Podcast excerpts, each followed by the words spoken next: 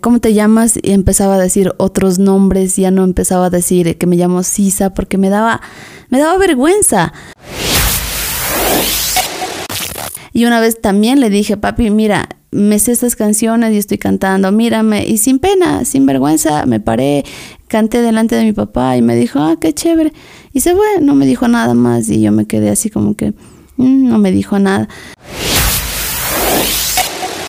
Que no, o sea, ustedes al negar sus raíces están negando a su mamá, están negando a su cultura. ¿Y de dónde creen que vienen ustedes? en un evento me dijeron, sí, sí, sí, y yo iba saludando y Bloom me cogieron la mano y me saludaron y me, agarró tan duro que el, anillo me quería sacar y, yo hice tanta fuerza que ya me dejó el anillo por acá. Mauri Garnica, Mauri Garnica. El podcast.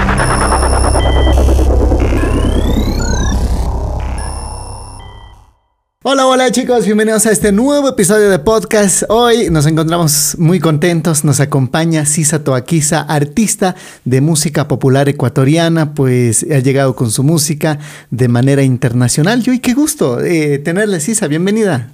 Muy buenas noches, Mauri, qué gusto. Eh, bueno, he tenido la oportunidad de verle eh, por TikTok y algunas redes sociales. Súper bonito lo que viene realizando, ¿no? También me he enterado de, otras personas, algunas cosas que, que, he querido saber. Así es que nada, es un gusto estar esta noche aquí con, contigo y espero despejar todas las dudas y, comentar un poco más de Sisa.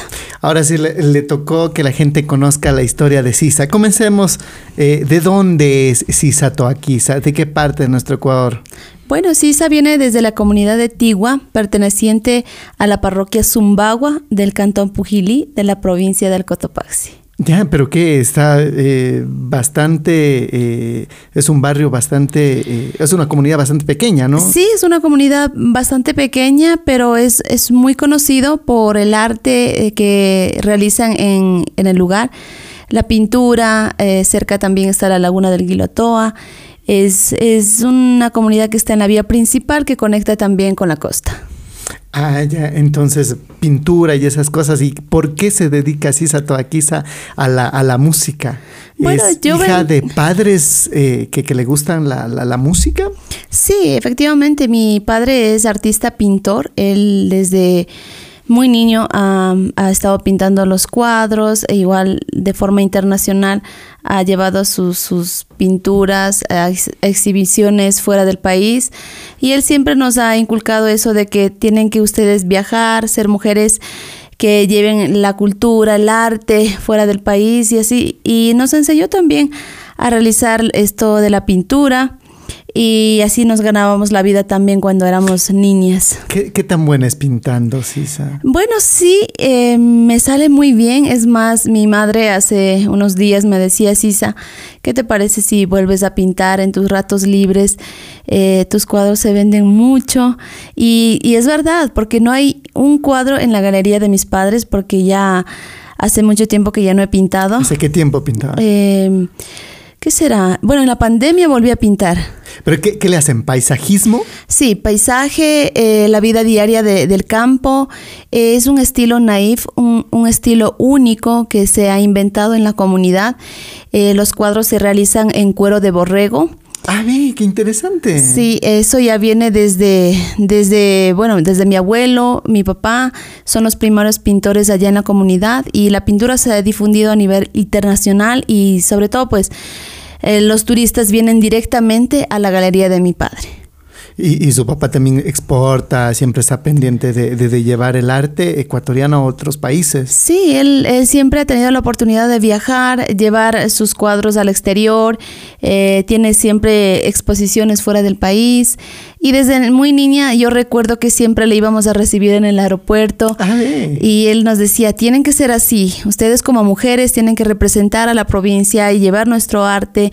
Y bueno, pues eh, yo hice el intento de, de también aprender la pintura, pero en realidad no fue lo que a mí me apasionaba, lo hacía por obligación, sí, por complacer a mi papá también, porque él siempre ha querido que uno de sus hijos herede ese arte, pero en realidad a veces los hijos no son lo que, lo que, los, papás, quieren. Sí, efectivamente, y, y, bueno, pues yo me incliné más a la música, eh, de hecho al inicio no fue del agrado de, de mi papá, pero sin embargo, él decía que es muy duro la carrera de, musical, porque él fue también músico, tenía un grupo de banda, en sus tiempos. La, conocida banda de pueblo. Banda de pueblo, sí, y él era trompetista, director de la banda. Ah, pero es eh, bueno el, el, el, o sea, tiene, habilidades ya, o sea, ya ser director y esas cosas ya. Sí, eh, y bueno, también domina varios instrumentos andinos que hoy por hoy exhibe también a los turistas en la galería, haciendo música en vivo.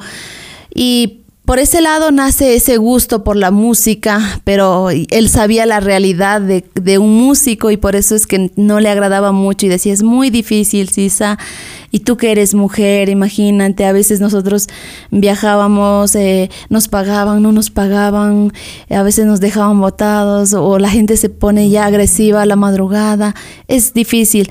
Pero sin embargo, pues ahí yo estaba persistiendo y no, yo quiero esto y esto y al final logré que me ayuden a grabar el primer disco el cual fue un, un boom total porque en ese entonces había mucho esto de la piratería y se regó. Era más fácil. Sí, eh, bueno, al, inicio no tenía esta idea de, ser artista. Grabé el disco con el afán de, guardar para la familia, tener un recuerdo bonito, porque justamente a mis 15 años grabé el disco como un regalo de los 15 años.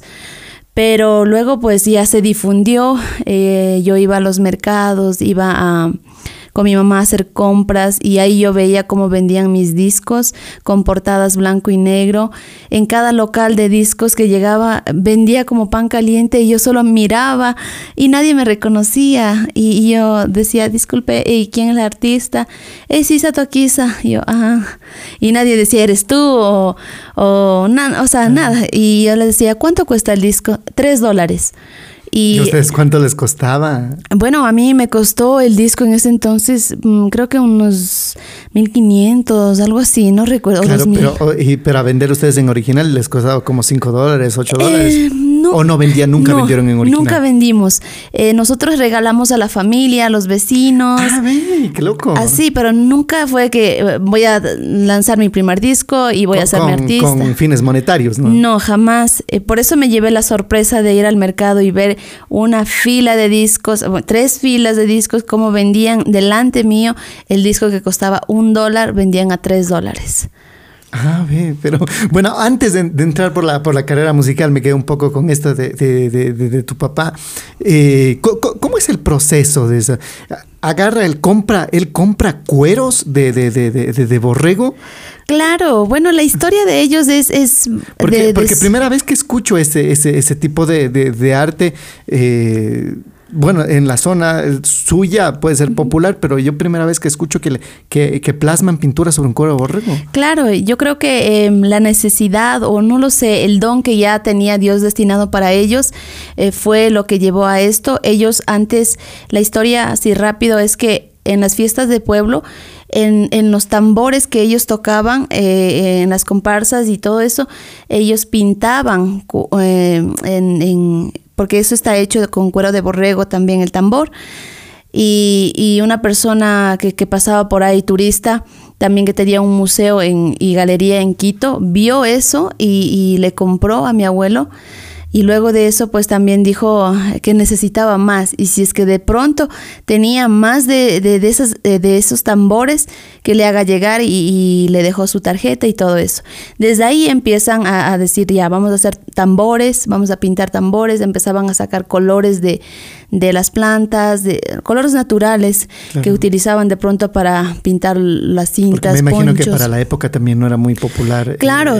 o era muy caro el, claro, no claro, no conocía y por eso es que utilizaban otro tipo de material, colores eh, sacados de, de, las plantas. ¿Qué planta específicamente hay? En realidad. La más popular, ¿no? No, eh, no lo sé, pero más o menos eh, tengo entendido de que de, esos colores que también es para pintar los ponchos y todo eso, ah, sacaban para, para pintar. E igual también no tenían pincel y utilizaban plumas de gallina Y así fueron eh, ellos tratando de, de, buscar la forma de, de, hacer arte de alguna forma e iban vendiendo, luego le enseñó a mi papá que es su primer hijo, y mi papá también empezó a pintar y luego empezaron a, a vender bastante.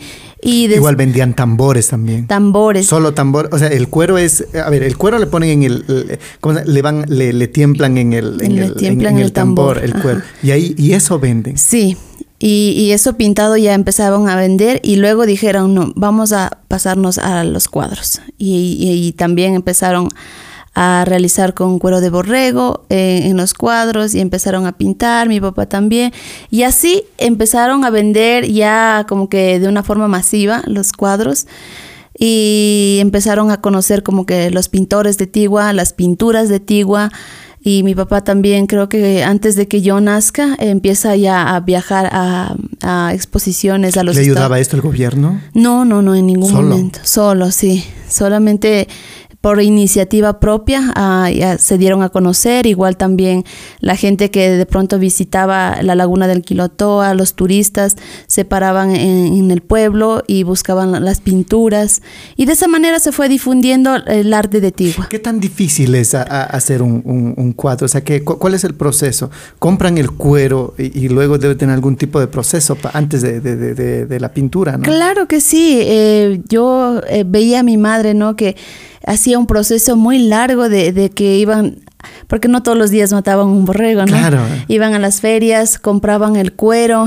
tenían que eh, sacar la, la, la, lana, lana, la lana, hacer un proceso, limpiarle y secarle y después de eso ya eh, tenían marcos, marcos que de diferentes tamaños de, de, de, cuadros y empezaban a poner con tachuelas y templarle muy bien y dejarle listo para realizar que, que se seque ahí y, y, luego para la pintura. ¿Cuánto, ¿Cuánto tomaba esto? Me imagino que tenían cuero secando, otros ya en proceso, en diferentes procesos, ¿no? Tenían claro que cueros. sí, eso llevaba, mm, qué sé yo. Un cuero para que esté listo unos dos meses, un mes. Sí, sí, tenía que estar todo ya como que uno tras de otro ya claro. listo para seguir realizando. O sea, mi mamá era la que se encargaba de eso, mi papá de pintar y luego vender.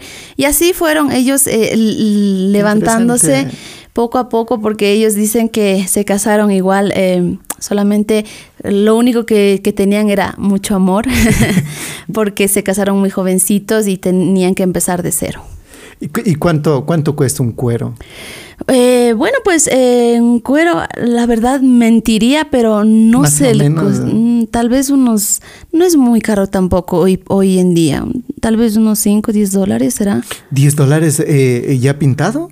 Ah, no, no, no, el, el cuero en sí. Claro, el cuero. Ah, ya el proceso final depende del artista y depende del tamaño de, de los cuadros. La, mm, sus obras son más caras, dice. Eh, bueno, porque el, ya el hecho de ser artista, me imagino sí. que dicen quiero un cuadro de la Sisa. Sí, eh, pero los cuadros de mi papá son los más costosos. ¿Cuánto más o menos cuesta un cuadro de su papá? Bueno, un aproximado. Men, eh, una obra original, porque son creaciones propias, están entre los dos mil, tres mil dólares. Eh, hay, hay cuadros que de hecho no están en venta porque mi papá quiere que se quede como que un, un, legado, un recuerdo para la galería y como son, una herencia. Sí. Y luego su papi, se, a ver, luego de todo esto, eh, viaja. Ustedes cuando nacen, su papá ya se dedicaba a eso. Sí. Ustedes de niños, ¿cómo recuerdan es, esa?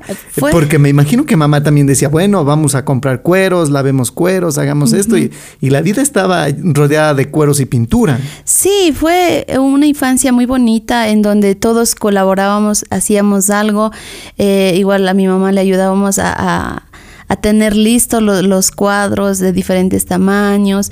E igual pues mi papá siempre estaba pintando y nosotras eh, cocinando o teniendo lista la comida porque se requiere de mucho tiempo. Mi papá pasaba días eh, eh, pintando de mañana, tarde y noche. Una obra. Sí, um, o bueno, ahora tiene la, la, esa agilidad de pintar muchos cuadros a la vez, pero en su mayoría hoy por hoy hace solamente cuadros grandes, ya no, no le gusta pintar cuadros chiquitos. ¿Que les, les cose el cuero? ¿Y les hace más grande? Bueno, ahora eh, este eh, por, por los viajes y todo eso también ya vieron un proceso diferente y ahora utilizan el cuero curtido ya un cuero procesado que sea ya resistible para todo tipo de clima y también que sea resistible para los viajes porque en su mayoría los cuadros no se quedan aquí, se van al exterior. Claro, y eso también era, era, mi pregunta, ¿no? Por ejemplo, eh, se agarra el, el, el, cuero, el monto que se seca, y con la pintura a veces se quiebran y se dañan, ¿no es cierto? Sí, sí, sí. También por eso es que ya probaron eso de que con el tiempo se deterioraba o se salía la pintura. Claro. Entonces, por eso es que ya empezaron a buscar a cambiar otro proceso que sea más perdurable con el tiempo. Ajá. Entonces, eh, ahora utilizan otro tipo de cuero que es eh, cuero eh, preparado, curtido. ¿Y es aquí mismo lo hacen o, traen de fuera? Sí, aquí mismo lo, lo consiguen y con eso pues también ya cambiaron la pintura que es el acrílico, en otras obras ya utilizan el óleo. Y bueno, así ha ido transformando la pintura y ahora pues se puede divisar de mejor manera. Los cuadros ya han tenido su proceso y también tienen su costo. Y solamente ese valor sabe la gente del exterior porque aquí mismo no mucho valoran lo que es el arte. Claro, y sobre todo un proceso de meses. O sea, un cuero para prepararlo requiere de mucho tiempo y luego la pintada y todo. ¿Cómo recuerda a su padre pintando cuando era niña? O sea, que si a su papá no molesten, de, que la mamá no molesten a papá, déjenlo que trabaje. Sí, él, él siempre ha estado muy enfocado o a veces nos decía, ustedes tienen que pintar así o tienen que hacer así o vengan, miren, así es el proceso de, de, de cómo iniciar a hacer el el, cuadro. Em, Él mientras pintaba un cuero grande, a ustedes les daba unas hojitas a un lado para que hagan, eh, eh, practiquen, claro, la habilidad. Con las obras de los cueros nos hacían cuadros así chiquititos y decían, ustedes como que empiecen con eso y, o a veces nos daba dibujando mi papá y nosotros les poníamos los colores. E igual, desde muy chiquititas vendíamos cuadros porque eso les llama mucho la atención. Los sí, ay, hiciste tú. O, o, a veces nosotros nos quedábamos atendiendo la galería y, y, yo soy zurda y siempre sabía estar pintando con la mano izquierda y decía, ay, qué lindo.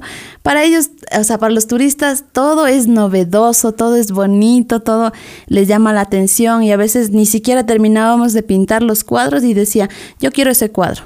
Y digo, pero todavía aún no, no, está, secado ni, ni, ni está culminado, no importa, yo quiero ese cuadro por el hecho de que tal vez era una niña indígena, una niña del campo y que estaba trabajando desde chiquitita. Entonces, por eso hemos crecido en un entorno muy bonito, lleno de arte, lleno de música, lleno de cultura.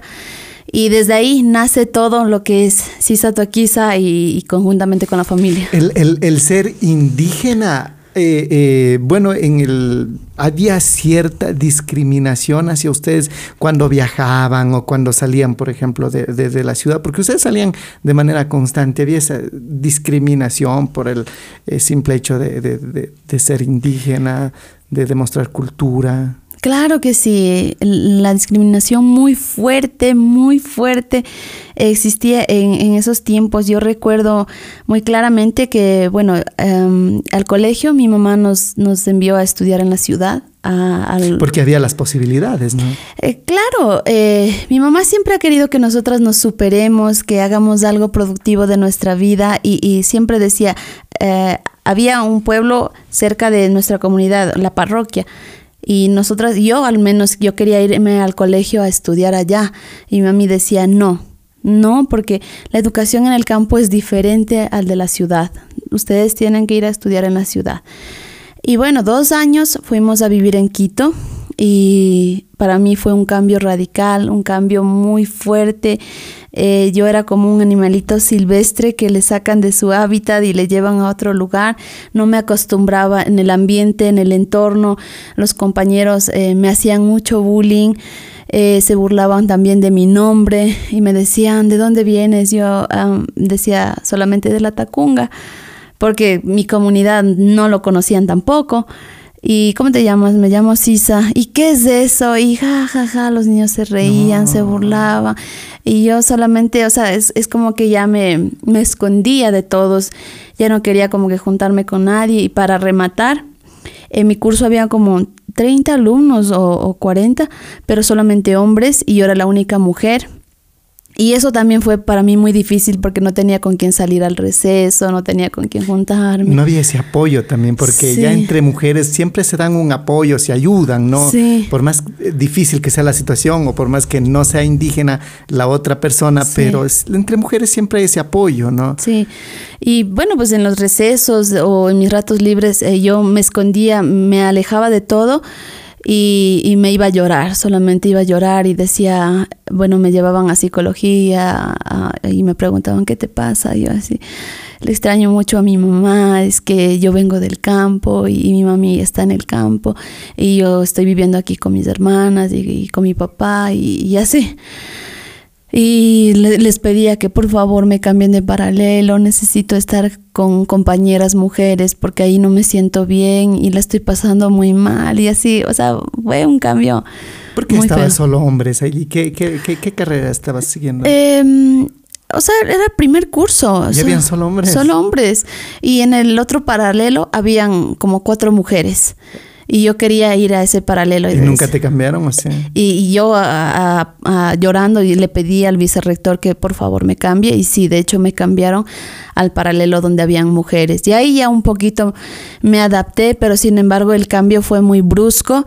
Eh, el bullying era muy fuerte. Yo empecé a andarme escondiendo de mis papás porque cuando venían al colegio era como que me daba recelo porque mi, mi mamá siempre anda vestida así como yo y no querían que sepa que yo era indígena, no querían que sepa que yo venía del campo y, ahí mi papá ya se empezó a molestar al saber que Sisa eh, ya estaba cambiando su mentalidad, ya no era la niña que se sentía orgullosa de... Como que negando sus raíces. Sí.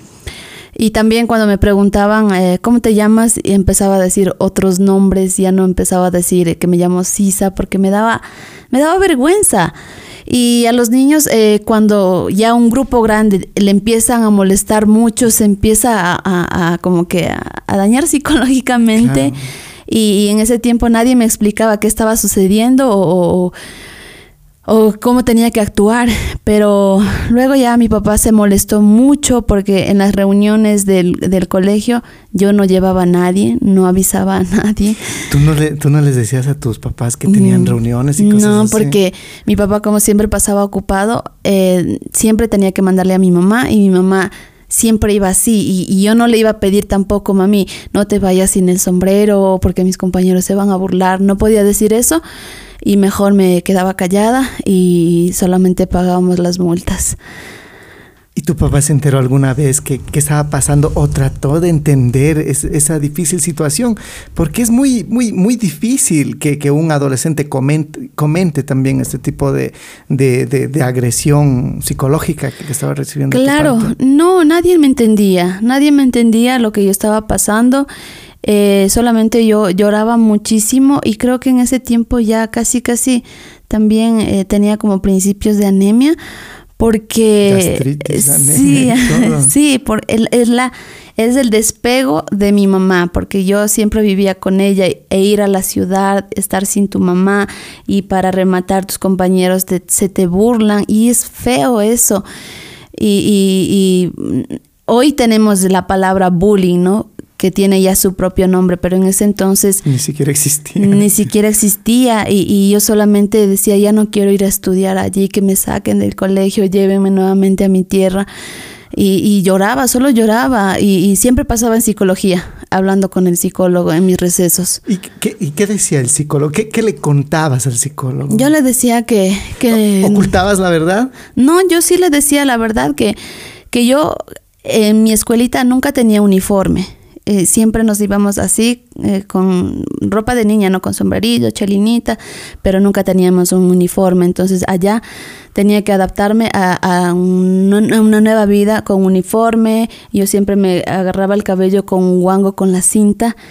Y yo decía, yo quiero ir así al, colegio. Y mi mamá, no, no puedes ir así, estás en la ciudad.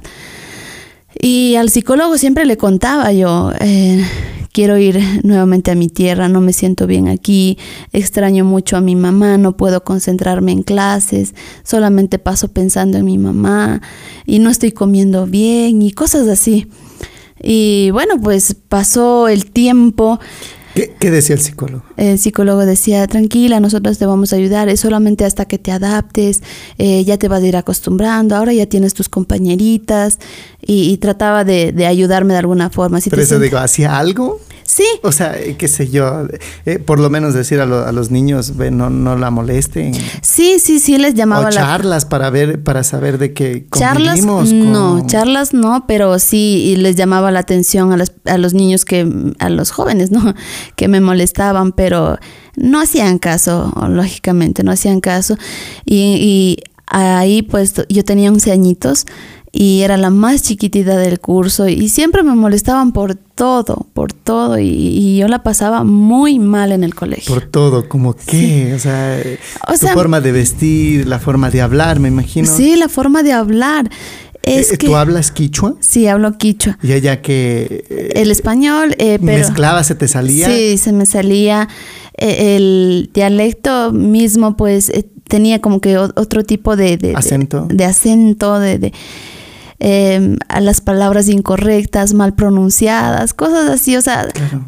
tú te imaginas una niña del campo a la ciudad, o sea, es un cambio muy duro. También la educación en el campo no es lo mismo que la ciudad. No, pero aparte, o sea, es otra cultura. eh, o sea, yo creo que hasta una persona de ciudad que se vaya a vivir en el campo, a tu escuelita donde estabas antes, se iba a sentir mal porque incluso le iban a hacer bullying por, qué sé yo, forma de vestir, Claro. eh, la forma de expresarse y cosas así, ¿no?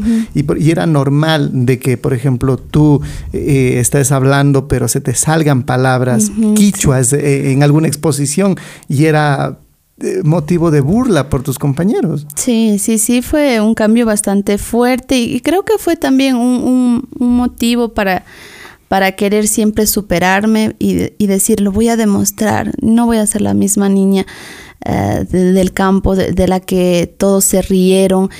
Y, y me llené tanto de coraje que, que siempre crecí con eso de que voy a demostrar y no me voy a quedar así. O sea, crecí con mucho resentimiento. ¿Y qué, ta- o sea, ¿y qué tan buen estudiante eras? Eh, en realidad, eh, bueno, en mi escuelita yo era escolta, era, era una buena estudiante. En el colegio, ya te digo que el, el cambio fue muy duro, que yo no ponía atención a clases, solo pasaba llorando, solo pasaba excluida de todos. Y así eh, tenía muy malas calificaciones y anímicamente también estaba mal. Y recién le cogí como que el hilo, el tino al segundo año. Segundo Eh, año de colegio. Sí, en el segundo año ya tenía mis compañeritas, ya estaba un poquito mejor. Amigas. Amigas, ya, ya, ya era más sociable, ya como que me dejaba de importar muchas cosas. Pero también ya me empecé como que a, a descarrilar un poco, porque eh, mis compañeras me, me decían, vamos a fugarnos, vamos a hacer esto, vamos a- hoy vamos a hacer una comida en tal lugar y así. Y todos eran más grandes que yo, todos tenían, qué sé yo, sus 15 años, sus eh, 14 años, pero yo era la única que tenía 12 añitos y ya me estaban como que llevando por un mal camino, ¿no? Y ya faltaba clases o, o venía temprano al colegio y no entraba a clases. Y así empecé, empecé como que a dejarme llevar por mis compañeros. Bueno, y después eh, también pues empecé a, a negar un poco de, de mis papás, a negar un poco de donde yo venía. Y un, un Y día... decías que eras de la ciudad. Sí, decía que era de la ciudad. Y un día mi papá me cayó de sorpresa con mi mamá en la puerta del colegio. Sabía que yo salía eh, a las seis de la tarde y, y estaba en la puerta.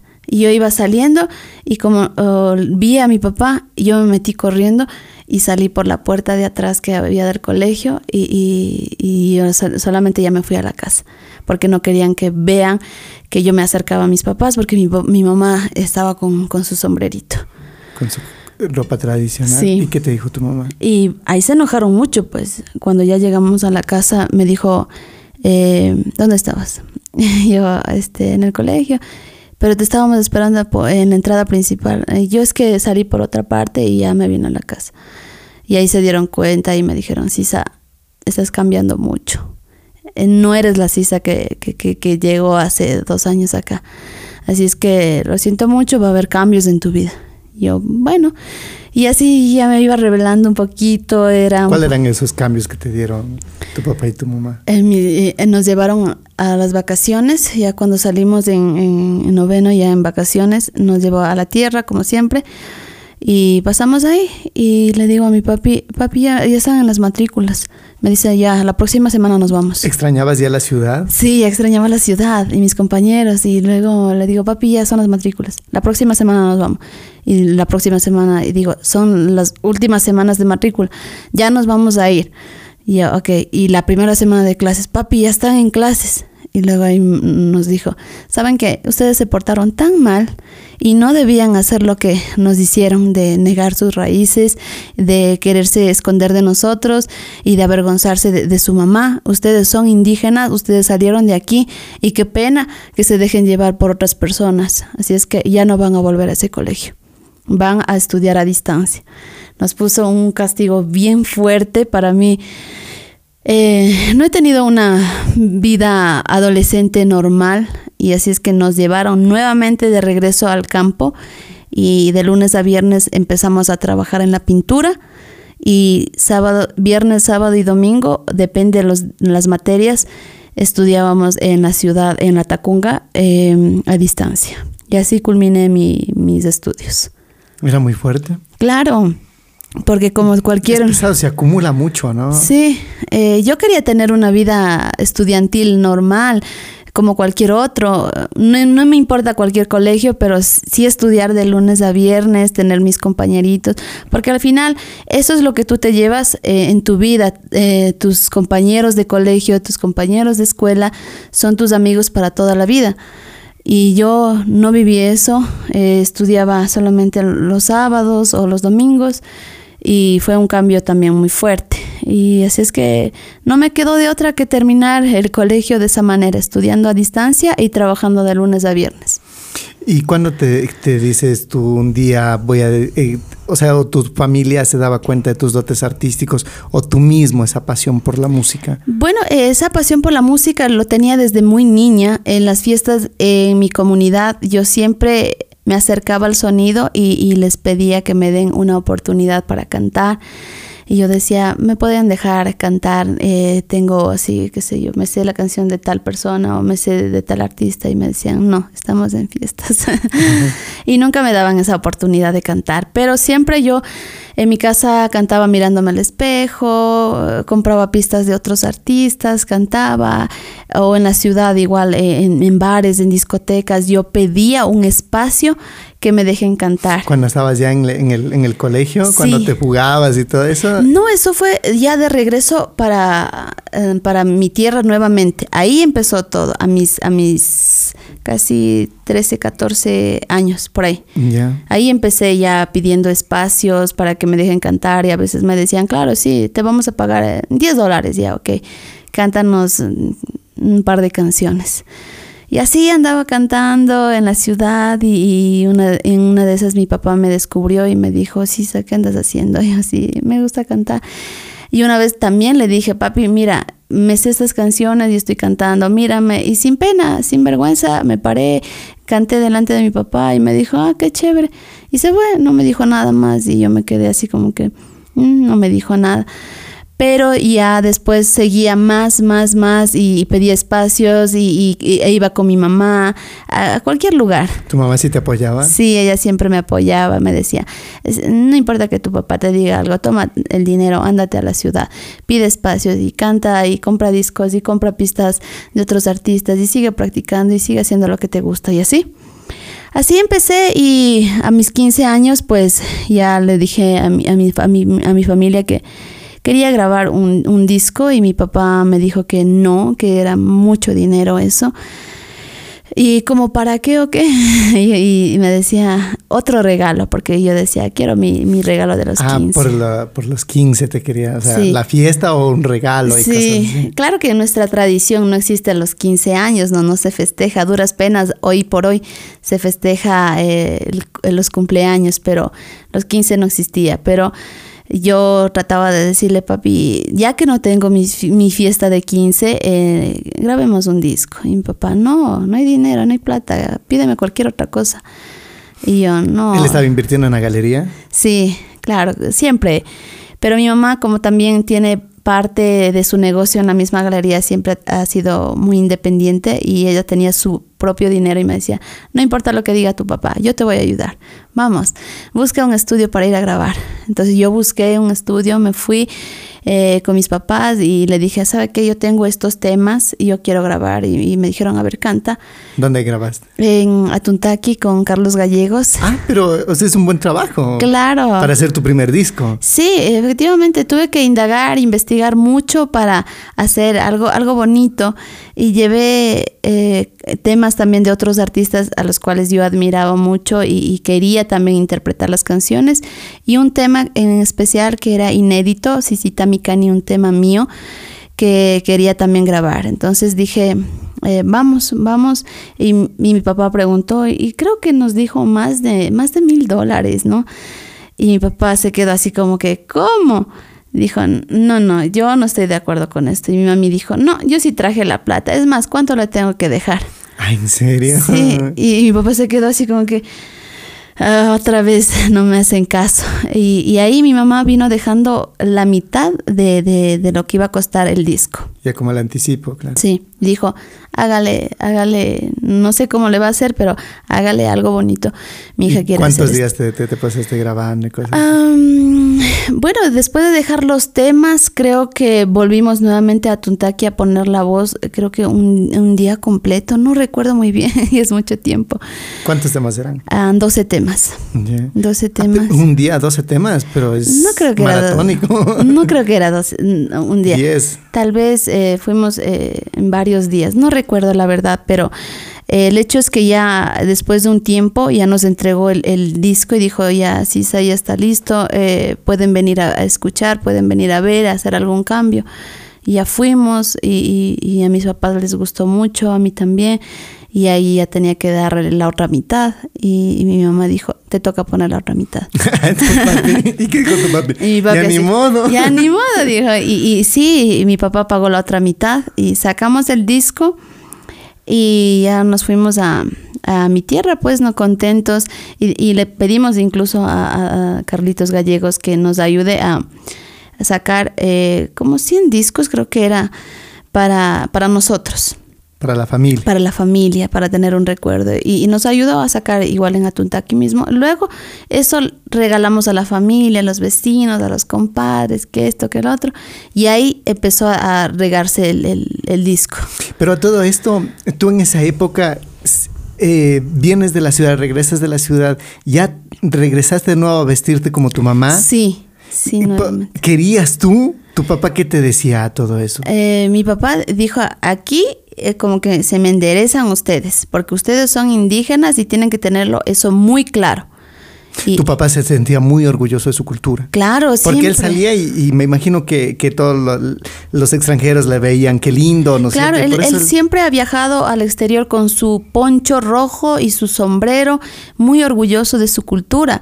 Y, al ver que nosotras estábamos como que queriendo sí, deslindarnos de eso, eh, se molestó bastante mi papá y es muy fuerte a la hora de, hablarnos y nos habló, o sea, muy feo. Y nos llegó al corazón y dijo que no, o sea, ustedes al negar sus raíces están negando a su mamá, están negando a su cultura. Y, de dónde creen que vienen ustedes y deberían de investigar bien antes de, de, caer en la ignorancia que los otros caen y bla, bla, bla y así. Entonces ya desde ahí también dije, es verdad, es verdad lo que está diciendo mi papá, yo vengo de aquí y, yo amo a mi mamá y ¿por qué tengo que hacer esto? Y mi nombre es muy bonito y desde ahí nace. A todo esto, ¿qué significa Sisa? ¿Tiene algún significado? Sí, mi nombre completo es Sisa Pacari Toaquisa. Toaquisa es un nombre quichua que significa flor, amanecer, princesa en un nido, princesa en un nido. Y ahí nace este, este, esta idea de querer difundir mi nombre porque al principio me avergoncé y luego entendí, dije, no, es un nombre muy único. Muy hermoso. sí. es bonito y lo voy a difundir. Y ahí lo hice eh, con mucho orgullo este tema, Sisita Mikani, que en español significa soy florcita. Ah, ve, qué bonito. Entonces tú vas ya incluso para grabar tu primer disco con Carlitos Gallegos, tú ya eh, vestida de, de, indígena, con, tu, con tu ropa tradicional, la fotografía, me imagino que ya le dice, a ver, hagan una chévere fotografía. Claro, en ese tiempo mi papi tenía una cámara chiquitita y decía, yo te voy a hacer las fotos no necesitamos pagar a nadie. Típico de los papás.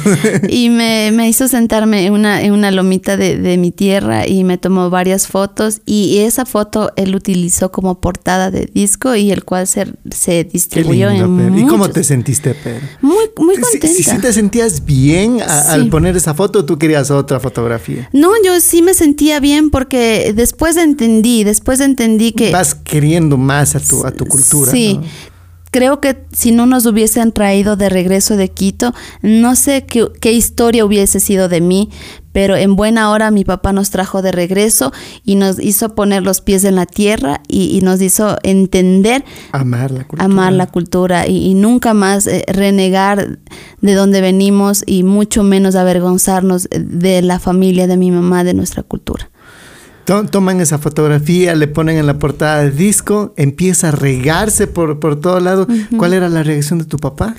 Él ya, ahí sí empezó a sacar pecho con que es mi hija. yo le pagué el disco. Sí, yo le pagué el disco. yo siempre aposté por ella. Y, y, no, pues ya empezaron a llamarme eh, para contratarme y, y, me buscaba. En ese entonces yo utilizaba el hi-fi. Y, se descargaban fotos de ahí para las portadas y, nos empezaban a llamar, queremos contratarle para tal lugar. Y mi papá decía, ¿y, y ahora cuánto cobramos? ¿Cómo tenemos que hacer? Eh, y ahora, ¿dónde nos reunimos? Bueno, vamos a decir que nos encontremos en la Tacunga. Y así empezó mi primer contrato, nos pedían, con, eh, sí, nos pedían contratos y no sabíamos cómo realizar un contrato. Y así es que empezamos a preguntar a, compañeros, a conocidos, cómo debemos hacer, qué tenemos que hacer, cuánto tenemos que cobrar. Y así creo que en mi primer contrato me costó 100 eh, dólares, algo así. Y 100 dólares en ese momento de muchachita, eh, para mí era mucho. Me emocioné tanto y, y, después ya me llamaron a una radio, a una televisión. Y, así empezaron a hablar mucho de Sisato Akisa y también los medios ya querían conocer quién era esa niña del cual estaban hablando mucho. Y así me empezaron a llamar, a llamar, a llamar y semana tras semana íbamos a eventos, contratos y esto y lo otro y todos empezamos a... ¿Qué hacías con ese dinero? Bueno, manejaba mi papá el dinero. En ese entonces manejaba él y, y, y, es como que ganábamos e invertíamos. Ganábamos e invertíamos. Para, para grabar nuevamente. para grabar nuevamente, para hacer videos también y para empezar a vestirme porque mi, te a preguntar. mi primer video es, es, no es chistoso, pero es... Eh, me trae muchos recuerdos porque en, en, ese entonces no tenía yo mucha ropa y tuvieron que prestarme mis hermanas, mi mamá, y, para las tomas y cambio de, de, de, look. de, outfit. y, bueno, pues em, ahí salgo con, con ropa grande totalmente distinto a, lo que hoy por hoy, gracias a Dios, he, logrado, he conseguido, y ya puedo. es que no sabían también, no sabían muchas cosas, desconocían, como dices, o sea, no sabían cómo elaborar un contrato y esas cositas, o sea, a la larga, uno, como decimos acá, se paga piso, o sí. sea, sí, y, y, entonces salían, empezaba a popularizarse el nombre de, de Sisato Akisa, eh, hasta que, ¿cuándo decides independizarte de tu papá? Ah, bueno, años, años más tarde eh, ya sentía la necesidad que, quería hacer mis propias cosas y le dije, papi, eh, necesito manejar mi propio dinero. Y mi papá le cayó como balde de agua, así como que, ¿qué? Y digo, sí, eh, creo que ya tenía... ¿Cuántos años tenía? Mm, tal vez ya era mayor de edad. No, no, no, no, no, miento, miento. Porque yo tuve que ir a, abrir una cuenta en el banco con, con, mi papá, con el permiso de mi papá. Entonces todavía era, tal vez 17 años tenía. Ya. Entonces ahí yo le dije a mi papá que necesitaba manejar mi propio dinero. Y de hecho dijo, está bien, entonces eh, coge los contratos tú, empieza a hacer las cosas tú y empezamos, empecé yo a, trabajar de manera independiente, pero sin embargo mi equipo de trabajo siempre fue mi papá, mi mamá, mi hermana y, lo que podía pagar a otras personas ya empecé a pagar también a, mi familia. Ay, o sea, la hermana y cosas así para que nos ayude. Sí. Me imagino ya hubo por ahí un carrito ya para irse a los contratos y cosas así. Claro, ya luego también ya necesitaba, porque eh, antes andaba con el carro de mi papá, pero luego ya él también dijo, sabes qué, ya, ya no voy a poder porque tengo mis cosas, eh, también se metió un poquito a la política y dijo, no tengo tiempo, tienes que ver por tu lado. dije, ok, empecé a andar contratando carritos y, me salía mucho, me salía muy caro, y un viaje 100, otro viaje 200, otro viaje 70, 80. Y era mucho, y hacía cálculos y decía, me está, me está saliendo demasiado. Y dije, no, voy a, voy a comprarme un carrito. Y ahí adquirí un, vehículo y también fue un reto aprender a manejar. Eh, ¿Y manejabas tú mismo? Sí. ¿Tú mismo te ibas a los contratos manejando Claro. ¿Sola? No, no, con, con mi hermana o, con algún, así con mi mamá y, acompañantes también que de pronto por ahí. Pero tú manejabas. Sí, yo manejaba. Y mi mamá decía, yo, yo decía, ¿no? que nunca hay que depender de nadie, porque al final, eh, así como se suben al tren, se, se bajan en cualquier parada, sea tu familia, mucho más si son gente ajena, se van y, y y también eh, en, en, fechas especiales, en momentos especiales, había gente que trabajaba conmigo y decía, ¿sabe qué, Cita? Yo no le voy a poder acompañar. Es que tengo que pasar con mi familia, es que tengo la cena de ni sé qué. Y, y así me iban dejando y entonces dije, no, yo tengo que aprender a manejar para no depender de nadie. Y ahí, eh, echando a perder, aprendí. Chocando. Sí, eh, siempre, siempre eh, me, encomendaba mucho a Dios. Eh, me costaba mucho trabajo llegar a los lugares a donde nosotros como artistas llegamos, lugares súper lejanos. a veces se me ponchaba la llanta. Una vez recuerdo que rompimos el, ¿cómo se llama? No es el cárter, cárter, ¿cómo se llama? Radiador. El radiador, eso, es Eh, rompí eso cayéndome en un hueco. Ah. Bueno, o sea, como le digo... Y, en, la nada, o sea, en, en lugares así que son alejados, botados. Sí, justamente regresando de un evento de, de cañar, eh, en una loma donde no había señal, no había nada. Ahí, ahí se nos rompió el, el radiador, creo que es. Y ya, pues tuvimos. ¿Amanecieron allí? Sí, e incluso de tanto poner las luces de parqueo se nos. Acabó la batería. se nos acabó la batería, pero salimos a una lomita y encontramos señal, llamamos una grúa que nos vinieron a, a recoger desde Riobamba. Y así, o sea... un montón de, de, de, anécdotas. Claro, de anécdotas bastante duras. Pero me imagino, bueno, entre semana eh, tú pasabas en la pintura con tu papá y los fines de semana se dedicaba a la, a la música. Pero había una época en que dice, papá, ya no quiero pintar. ¿Qué mm. decía papá? ¿Qué dijo? Claro, ya cuando empecé a ganar mi propio dinero ya también eh, tenía que ¿Era más rentable que las pinturas? Sí, claro que sí. Mi mamá nos, nos compraba también nuestros cuadros, pero mi mamá nos pagaba un poquito más. Porque bueno, como toda madre es como que, ay, yo quiero que ganen un poquito más. Pero mi papá era muy duro. Él, él siempre nos decía, tienen que tienen que ser justos. Yo pongo el material, yo pongo la pintura y, el cuadro cuesta tanto. Y, y nos ganábamos lo, lo básico, así, para, para una niña o para un adolescente, pero en la música pues empecé a, ver como que más, más ingresos y entonces dije, no, ya no quiero pintar. ¿Y qué dijo el papá? Dijo, deberían de, de, pensar muy bien, o sea, igual sus cuadros se venden muy bien. Y yo así, sí, se vende muy bien, pero no nos pagas bien.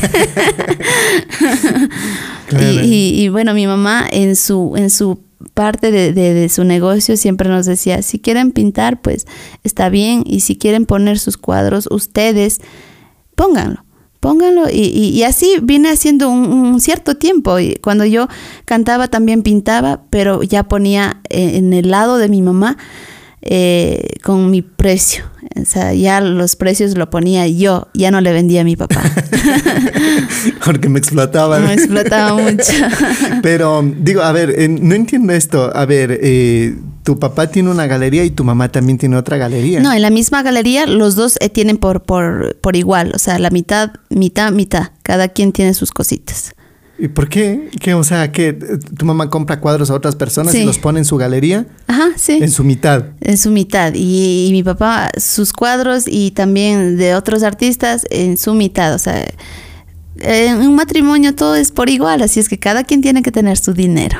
Ah, bueno, claro, ya, depende cómo conversen desde el primer día. Hay mucha gente que dice, no, todo es unificado y cada uno ve, ¿no? Pero hay mucha gente que se siente bien así, no somos nadie para juzgar. Pero, o sea, tu mami decía que ya ponga en mi lado. Sí, sí, sí. Y, y, ya ponías ahí tu precio y cosas así y les vendías. Claro, sí, también era como que un, un ingreso adicional, porque siempre una mamá tiene un corazón diferente, ¿no? Y un papá es muy estricto, como que tienen que saber el valor del trabajo y tienen que saber esto y esto y esto.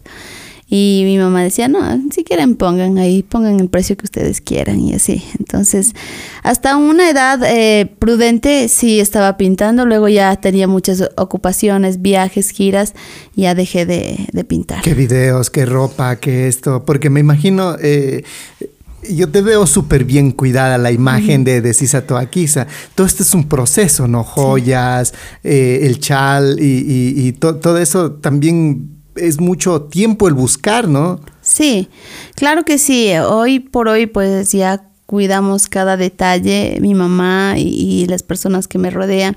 Si debes utilizar esto, debes usar esto, esto no, esto no combina con esto, y así tratan de cuidar cada cosa. Y, y, bueno, pues ahí trato de, de llevar mi cultura de la mejor manera, de una forma muy elegante, como dicen por allí, eh, sin caer en la, en la vulgaridad, porque nuestra cultura hay que guardar mucho respeto. Y, y ahora, pues, esto es lo que a mí me da de comer, se podría decir, porque ya mm, mi vestimenta ya no, no es solamente de la comunidad, sino ya es eh, un traje de luces para el escenario.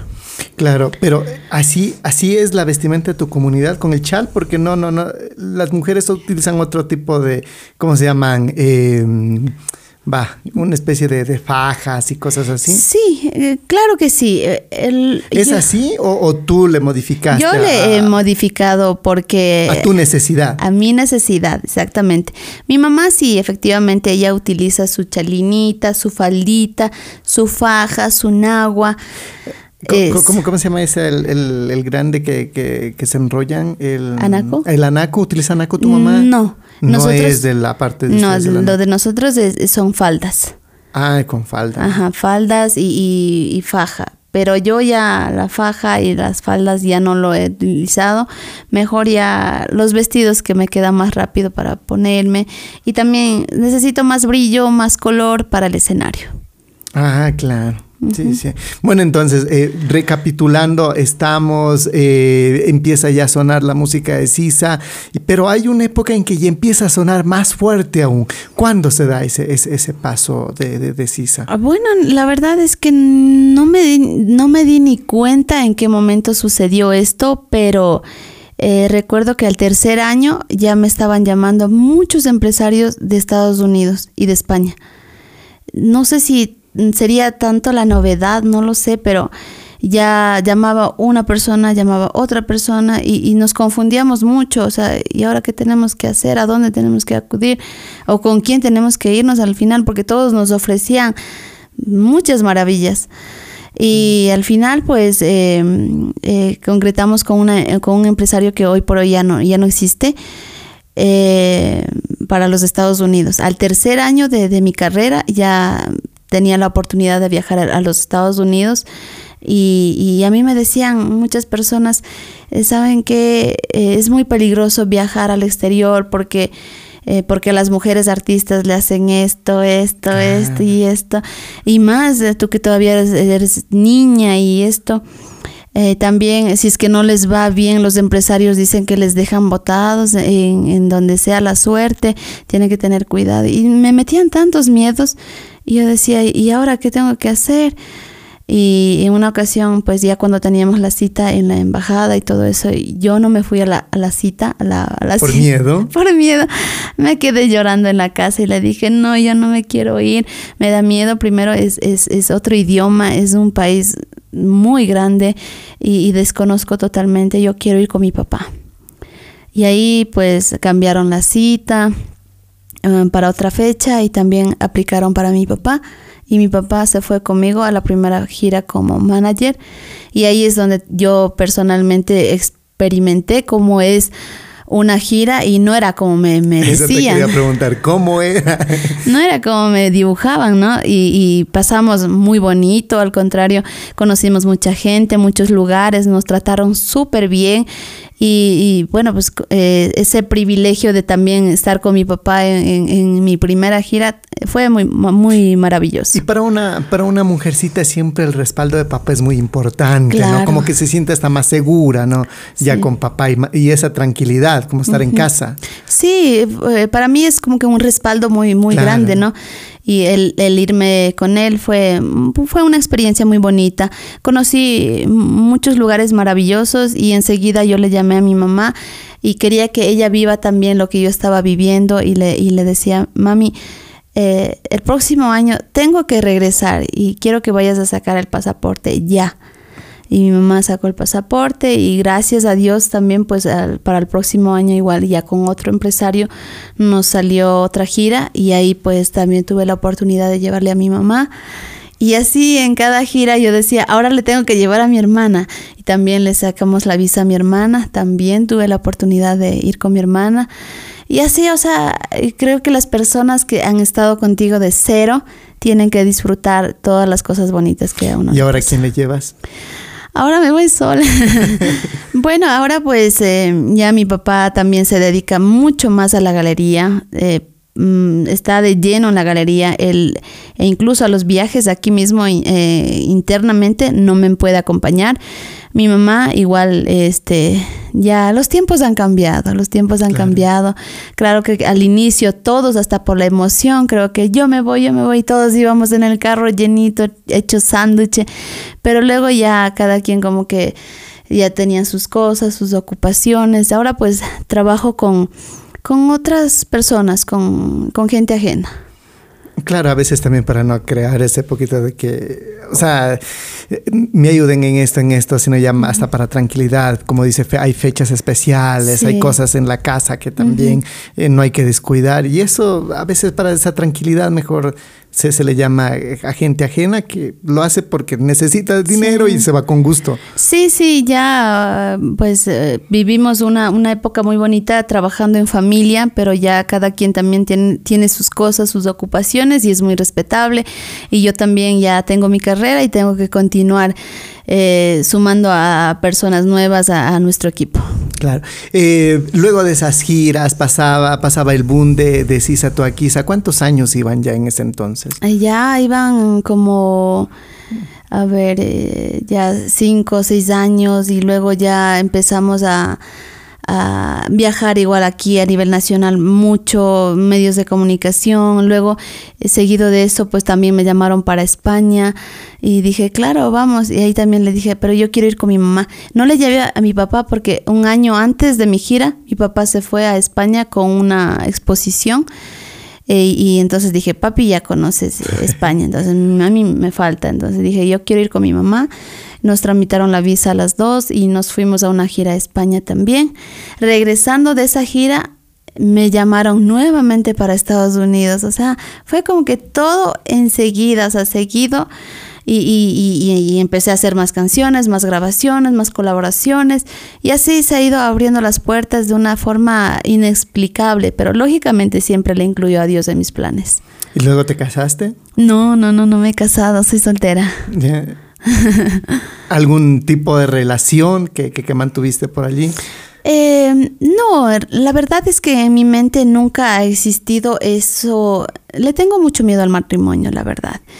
Eh, ¿Por qué? que Quizá he vivido en un entorno de, de mucho mm, Machismo. machismo, sí. eh, he visto mucho en la comunidad también. Mi papá siempre fue dirigente y toda la gente que acudía a resolver pro- problemas venían donde mi papá. Y, y yo crecí viendo todo eso, o sea, maltratos, infidelidades, machismo, eh, mujeres muy sometidas a sus esposos, mujeres que eh, no tienen su propio ingreso y tienen que vivir a, a costillas del esposo, maltratadas, humilladas. Y todo eso siempre también ha, ha sido como que un, un- un detonante para decir, no, yo no, no tengo que permitir esas cosas en mi vida, tengo que prepararme, tengo que ser así. Y así, y hasta la, la actualidad sigo trabajando. Se habla, pero que, que- que mantuviste, que, que estuviste en una relación con un artista. eh, ¿Es verdad o es mentira eso? No quisiera tocar ese tema, la verdad. Es bastante incómodo para mí. Bastante delicado. Sí. Sí, sí. Eh, no se preocupe. Vamos, señoras y señores, con la caja maldita. Hay acá eh, una serie de preguntas. Hemos tratado de seleccionar, sabemos que, que hay algunas preguntas que, que le causan cierta incomodidad, pero hemos tratado de seleccionar las más apropiadas para, para esta noche.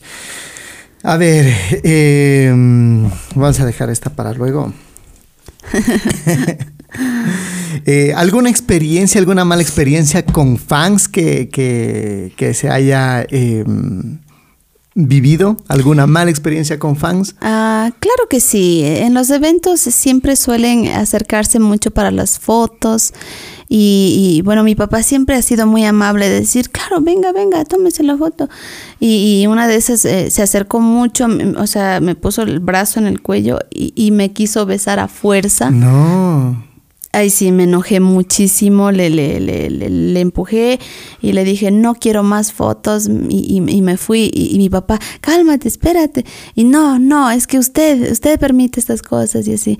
Y yo me fui muy enojada. Y desde ahí pues también siempre tengo eso en mente de que mm, quién se me acerca con, con qué intención, o sea, ha habido mucha gente Tratas que... como que de tener una distancia porque es, es peligroso también, Claro. ¿no? Y sobre todo a veces uno se va a los eventos que por lo general son populares, donde la gente a veces toma, está con los traguitos encima y no se miden, eh, piensan que están con, con el amigo y Sí. abrazan y alan y esas cosas. Claro, ¿no? sí, y no ha sido una vez, sino han sido varias veces eh, en, en muchos lugares que me han intentado besar a fuerza.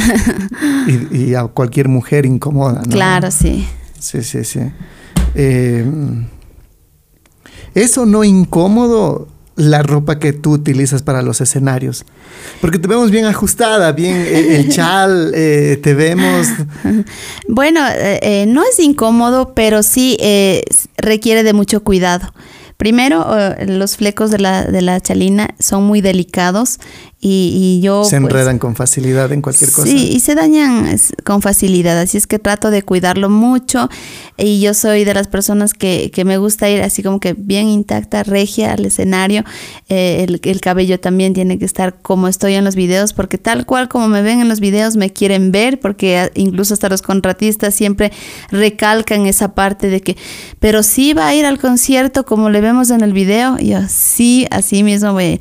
Pero verá, por favor, vendrá con su traje. Entonces, trato de ir tal cual como ellos eh, me miran en los videos. Pero sí, eh, después del show sí ya me desarmo, cojo mi sombrero, le digo, mami, deme guardando mi chalina.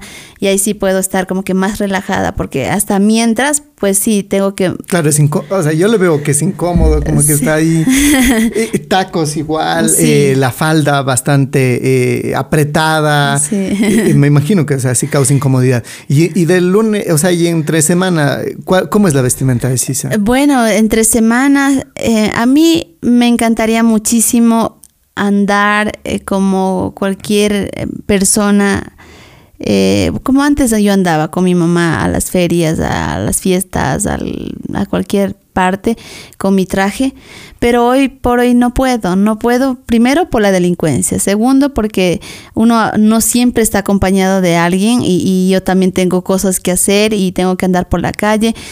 Y, y al verme así, ya soy yo definitivamente. Me ven pasar, es Sisa Toaquiza, me ven en un semáforo, me pitan, me saludan.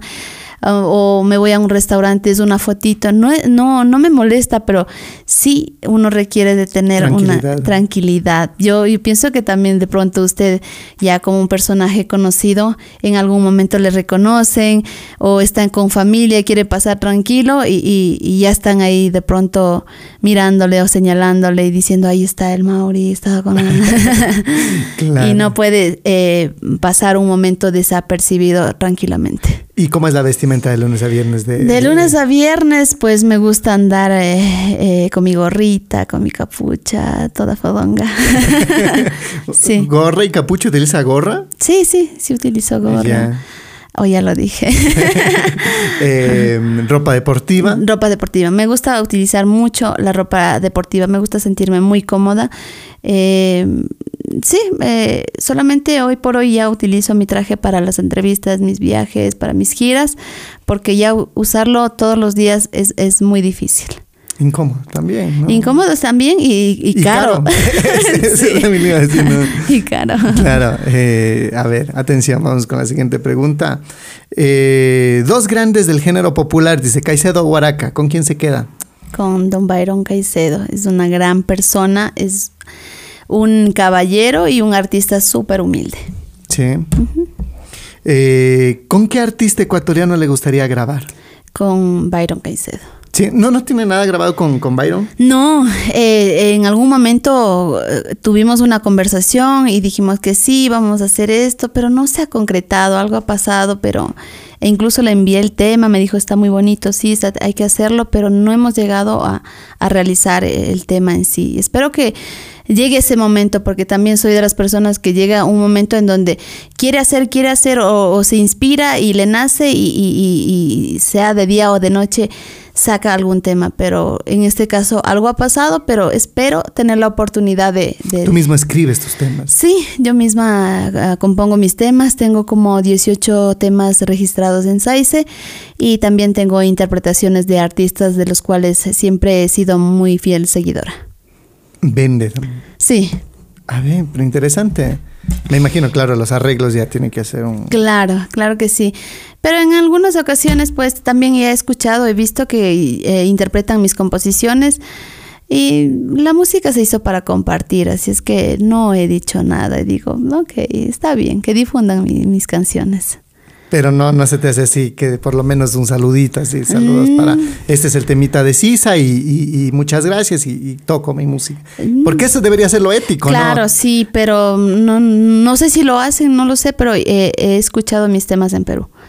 Y para mí es bonito saber que de alguna forma ha llegado y, nosotros si, lo, si interpretamos algún tema de alguien es porque realmente es un tema que, llega, que llega y que significa mucho. Claro. Eh, le confunde bastante también con la, con la cultura de, Perú, ¿no? A, Sisa.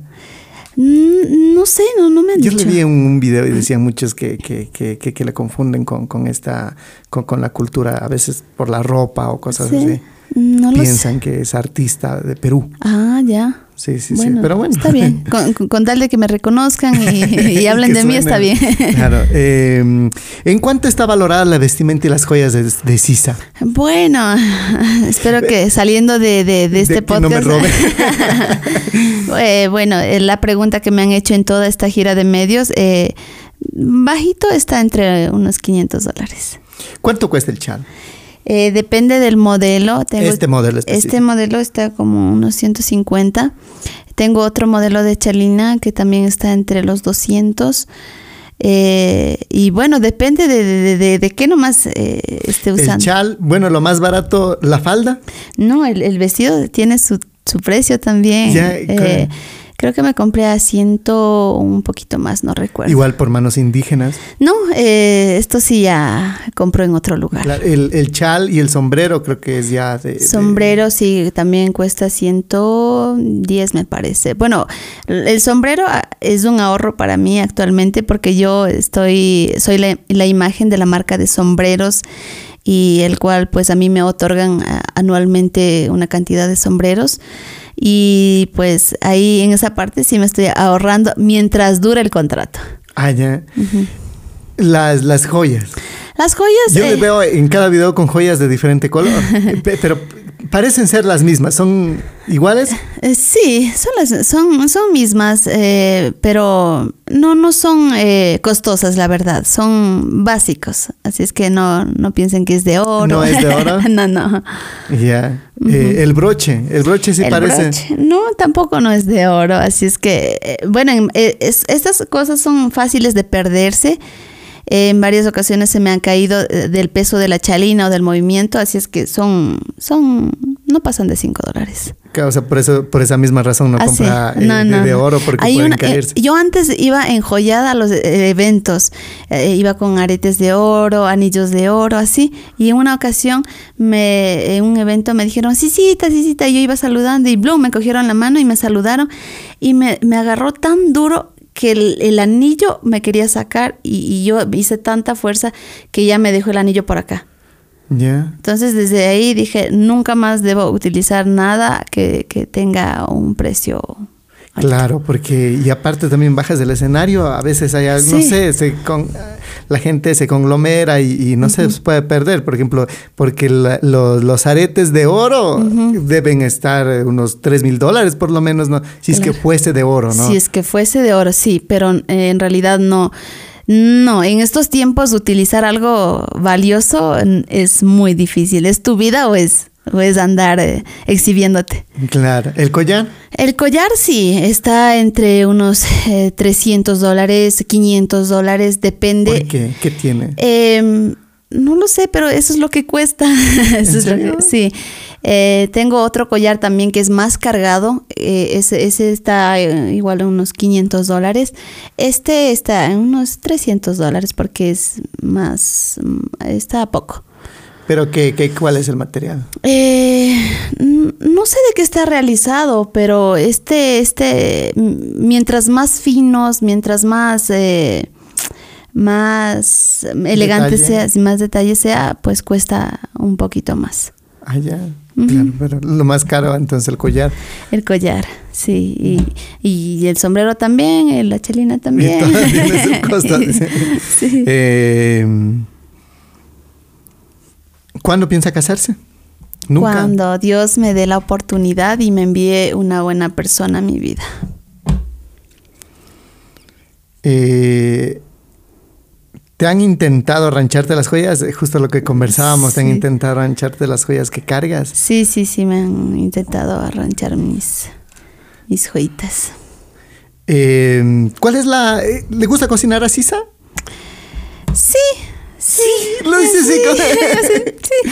O sea, no me gusta, pero ya cuando toca, toca, ¿no? Y eh, eh, en su mayoría, pues cuando tengo ganas y estoy bien, yo siempre le digo, mami, hoy te voy a cocinar. Y no, o sea, no soy mala cocinera. Sí cocino muy rico y bien, pero no, no es mi fuerte, la verdad. ¿Qué es lo que mejor le sale a Sisa?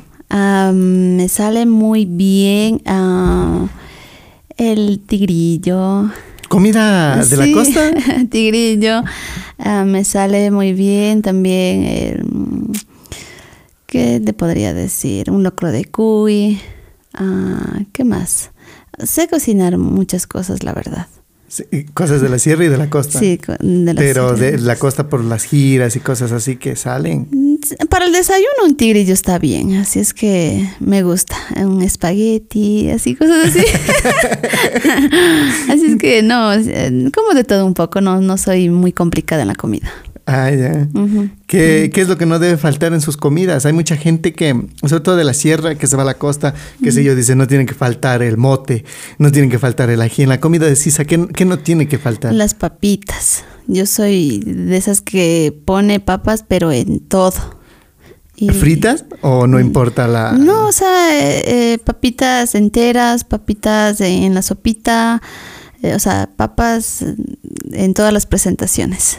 Ah, o sea, amante a la papa. Sí. Pero es bueno porque somos de la sierra también. sí, ¿no? porque somos de la sierra. Y bueno, pues también en los Estados Unidos, eh, en la gira siempre nos han, nos han brindado mote y también me han, me han hecho que aprenda a comer mote en todo, mote en la sopa, mote en el desayuno, mote de mañana, tarde y noche. Así es que también soy muy fanática del, del mote. Sí, motera. Soy motera, sí. Listo, muchísimas gracias, Isa. Eh, eh, haga la invitación pues para que le visiten, le busquen eh, en las redes sociales como Sisa Toaquisa, ¿no? Claro, eh, invitar a toda la gente que nos están mirando a que sigan nuestras páginas oficiales en, en Facebook, en el fanpage, en Instagram, TikTok también. En nuestra música también está en todas las plataformas digitales. También eh, nuestros videos oficiales en YouTube, como Sisato Aquis, estamos en todas las redes sociales. Y bueno, en, en Instagram comparto un poquito más de todo lo que hago a diario. Listo, muchísimas gracias Isa, un gusto tenerle y, conocer más de nuestra cultura ecuatoriana que es muy amplia, muy diversa. Hemos tenido una conversación muy amena, ¿sí? Muchísimas gracias por el espacio, eh, espero que haya podido despejar algunas dudas. No todas. Muchísimas gracias, Isa. Muchísimas gracias a la gente que, que, que nos mira. Hasta un próximo programa. Chao. Gracias. Mauri Garnica. Mauri Garnica. Podcast.